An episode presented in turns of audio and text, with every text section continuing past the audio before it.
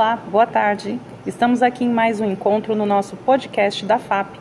Meu nome é Fernanda, sou professora de Direito do Consumidor e hoje nós vamos falar um pouquinho sobre responsabilidade pelo fato do produto ou do serviço. Ou seja, nós vamos falar daqueles produtos que você compra e que talvez ele venha a ocasionar futuramente um defeito tá? Então você precisa saber como é que você vai resolver as situações relacionadas com o defeito do seu produto.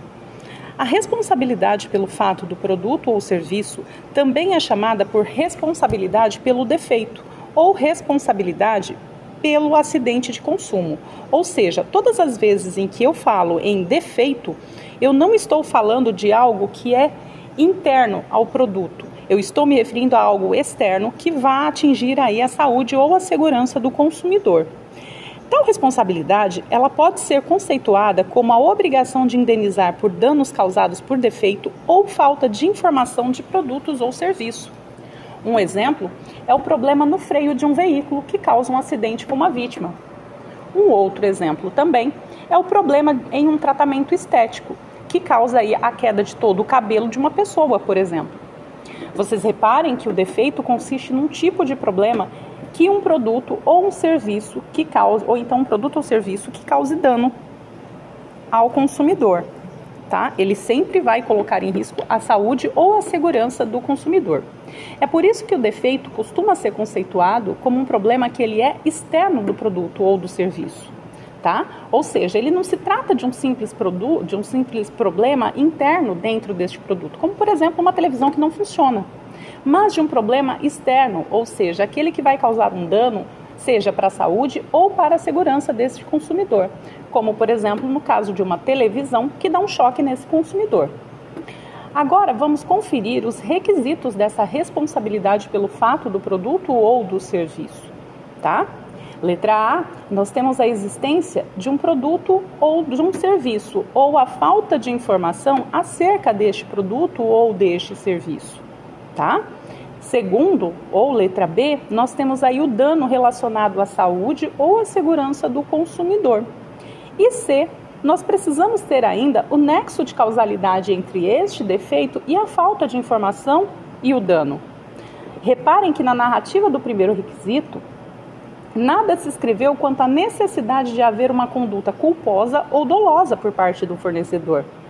Isso porque, gente, a responsabilidade do Código de Defesa do Consumidor ela é objetiva. Ela não depende de comprovação de conduta culposa ou dolosa do fornecedor para que se configure.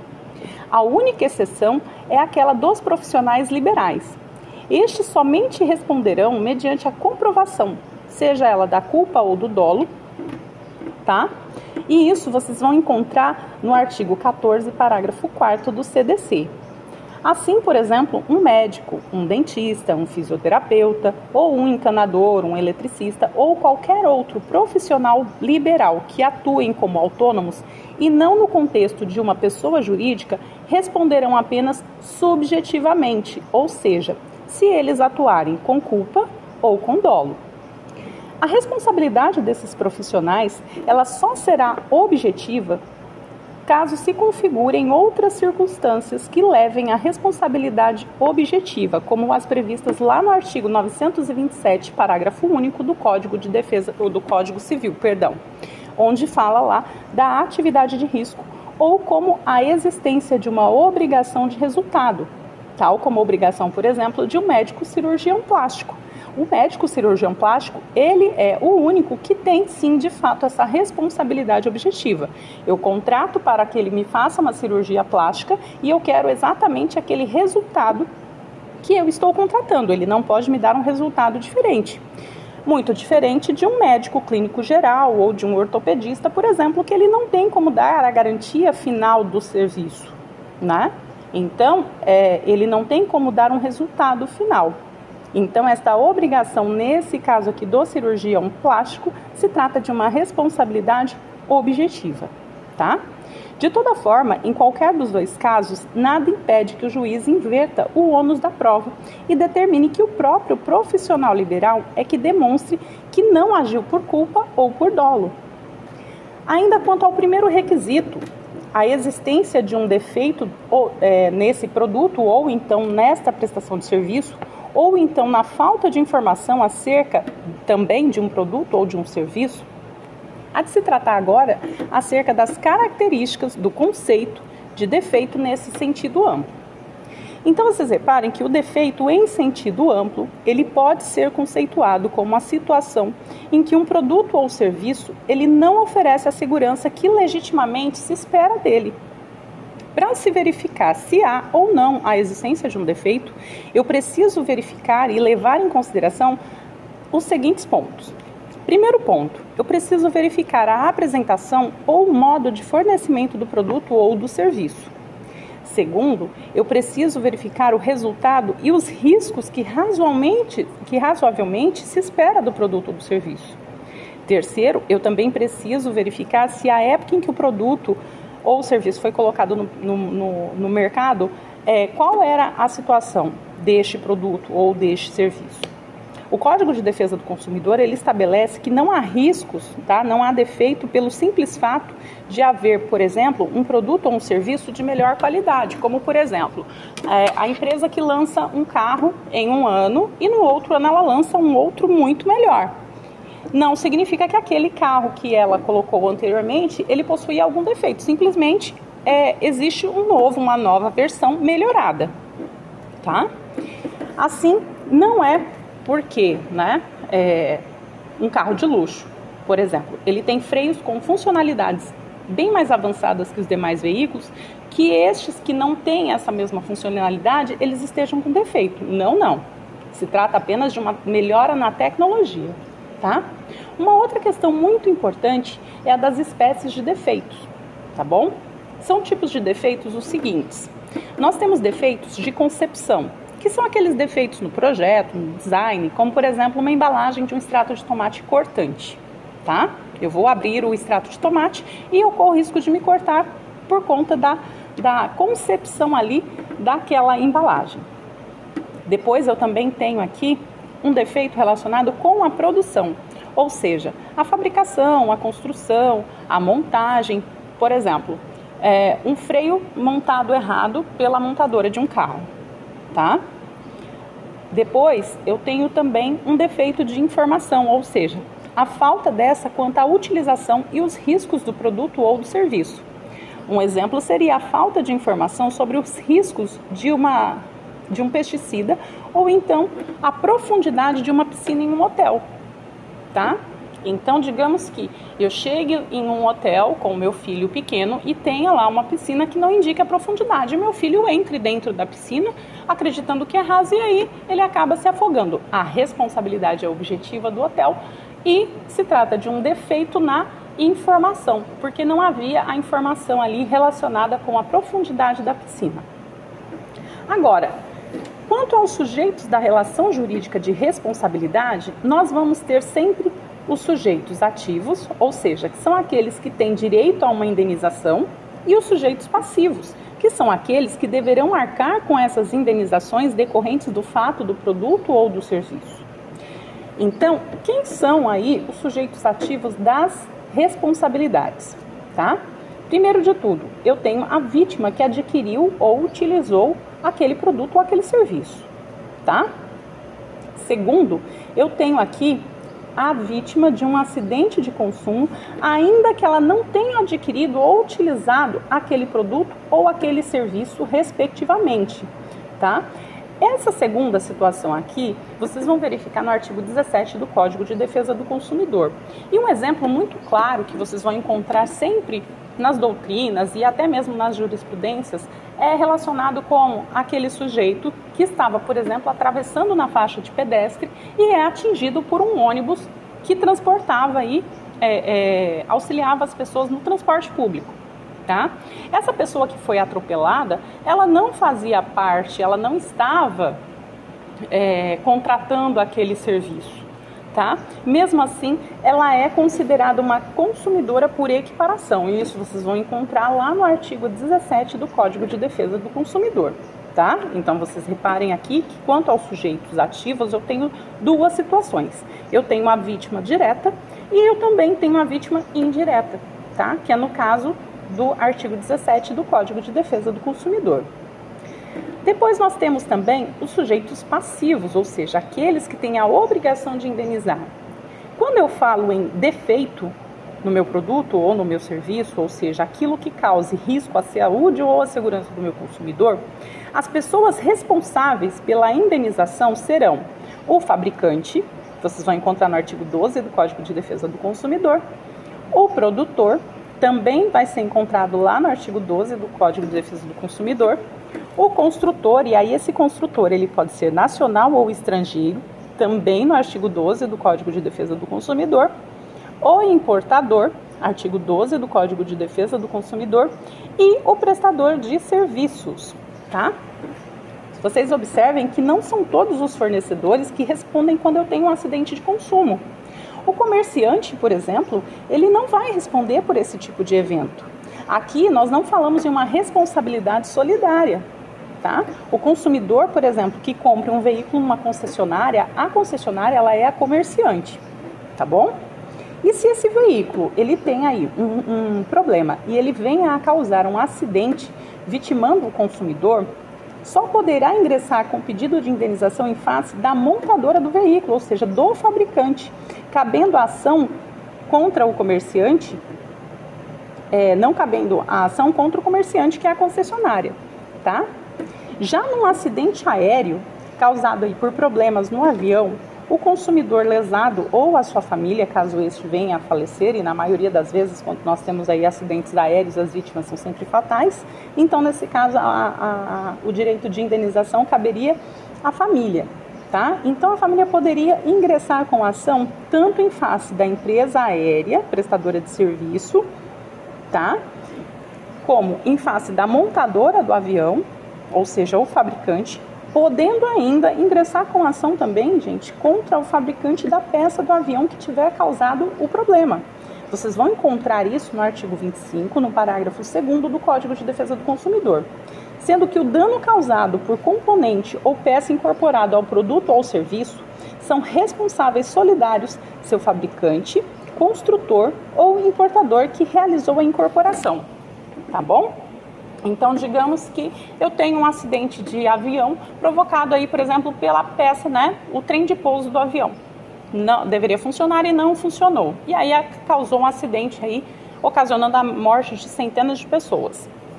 Nesse caso aqui, a empresa responsável, né, o fabricante responsável pela peça, pela pela fabricação daquela peça, se comprovado depois das perícias, ele também fica obrigado a, a, a indenizar as famílias, ok?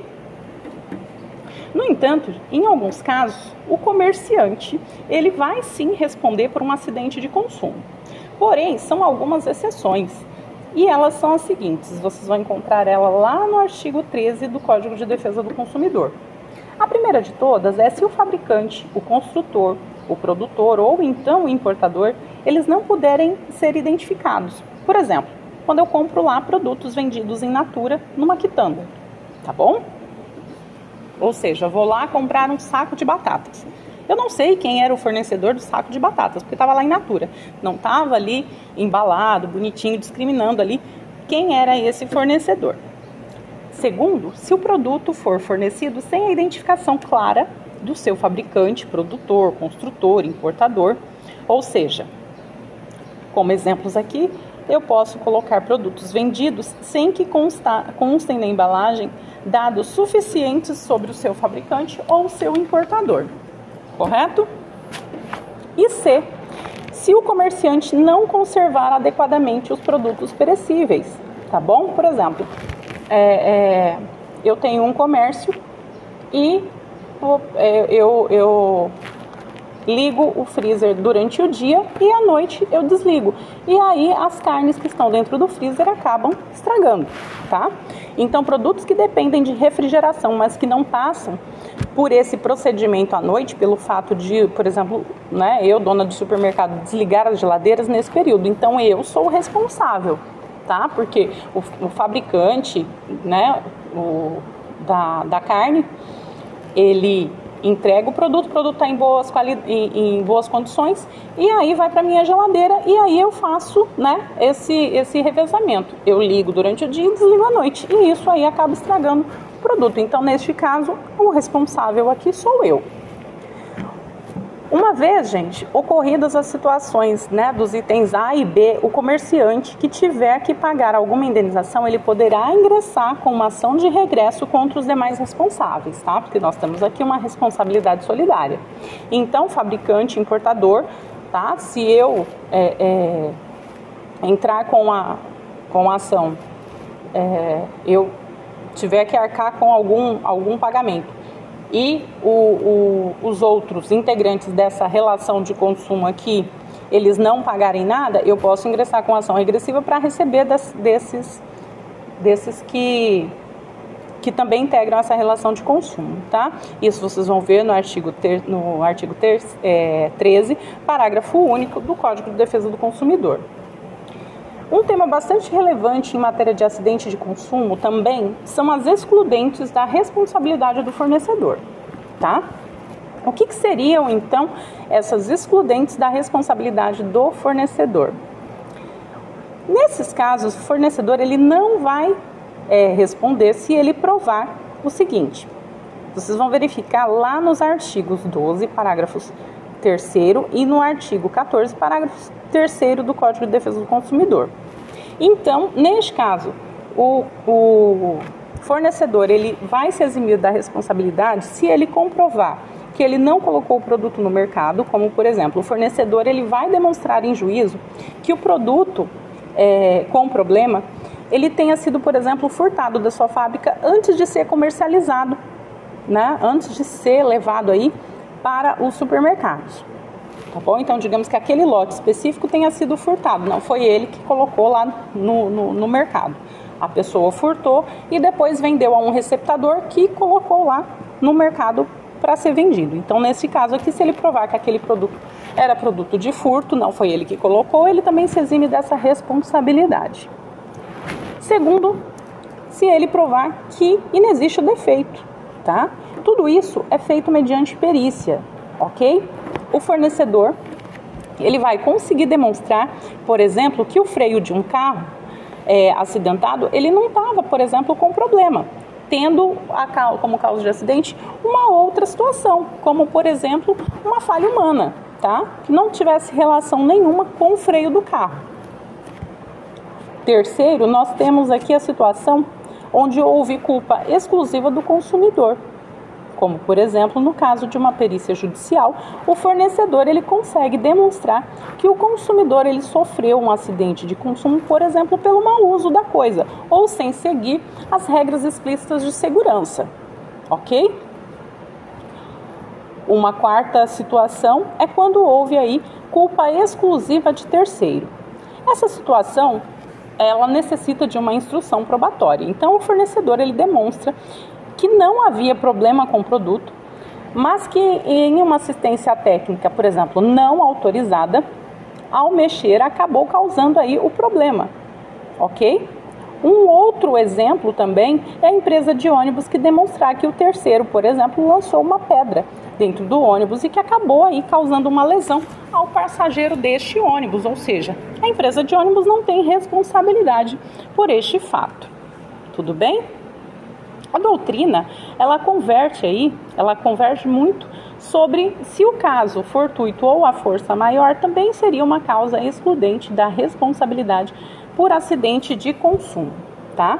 Muitos dizem que não, pois a lei ela não traz expressamente essa possibilidade, mas somente aponta as anteriormente, que foram aquelas do artigo 12, parágrafo 3 e 14, parágrafo 3 também.